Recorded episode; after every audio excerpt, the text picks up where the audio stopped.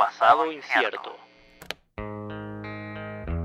Seattle, Washington.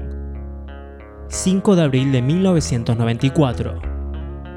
El cantante de una de las bandas más representativas de una época se quita la vida tras dejar una estela de éxitos y no soportar el precio de la fama, dejando un legado eterno y poniendo fin a un movimiento que había conquistado el clima de los 90. El cantante, Kurt Cobain. La banda, Nirvana.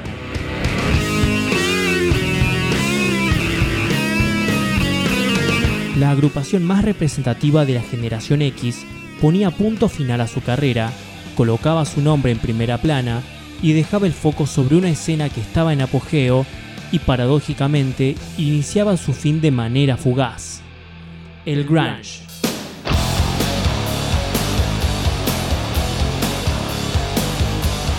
Ubicado a medio camino entre la furia y la pesadez, el grunge fue el resultado de un lugar geográfico, la apatía por la falta de oportunidades y la búsqueda artística al rechazo de la pomposidad del glam metal, que día tras día perdía relevancia y credibilidad.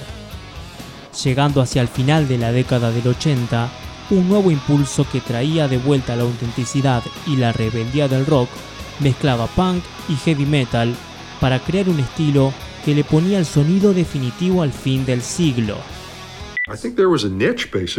Jack Endino, productor.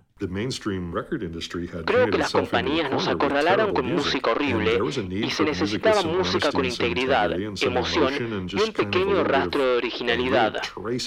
Música hecha por gente con personalidades reales.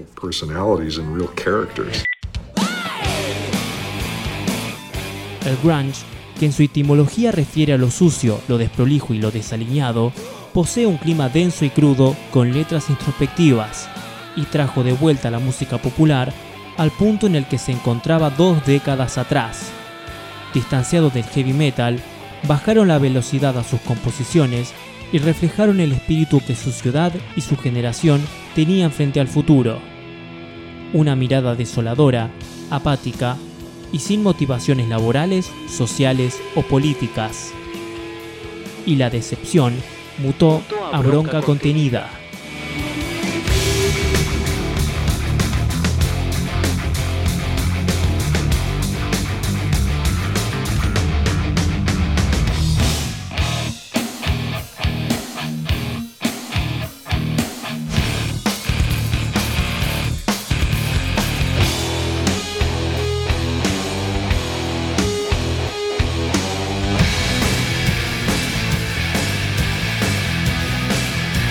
Luego de pasar sus primeros momentos donde se acercaba un heavy metal agresivo, encuentra su forma final retroalimentándose con el rock alternativo de bandas como Pixies y R.E.M., que coexistía a su par en las radios independientes, dando paso a una nueva sensibilidad que en conjunto con la mirada oscura de la generación X sería la cruz que cargaría gran parte de sus principales figuras y los llevaría a la muerte o el suicidio.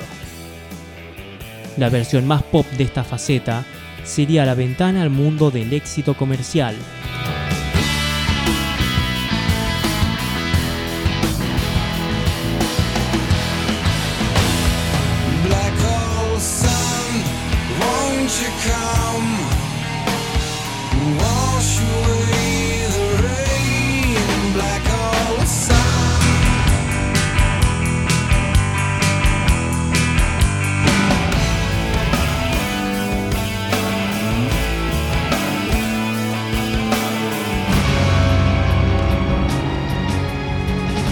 Como objeto de estudios académicos y principal foco para el resto del arte, el grunge fue el símbolo completo de la estética de los 90, que se reflejó en películas como Slacker de 1990 y Singles de 1992, además de servir de inspiración para la moda actual por su desparpajo y su falso desinterés meticulosamente calculado.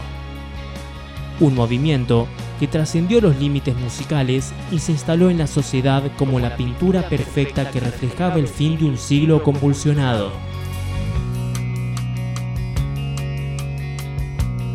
Como cierre de esta etapa, vamos a escuchar una canción de Mother Love Bone, escasamente reconocida como una de las principales bandas del subgénero, Esta agrupación de Seattle fue el nexo conector entre el glam de los 80 y el grunge de los 90, siendo el eslabón perdido entre el cambio de década.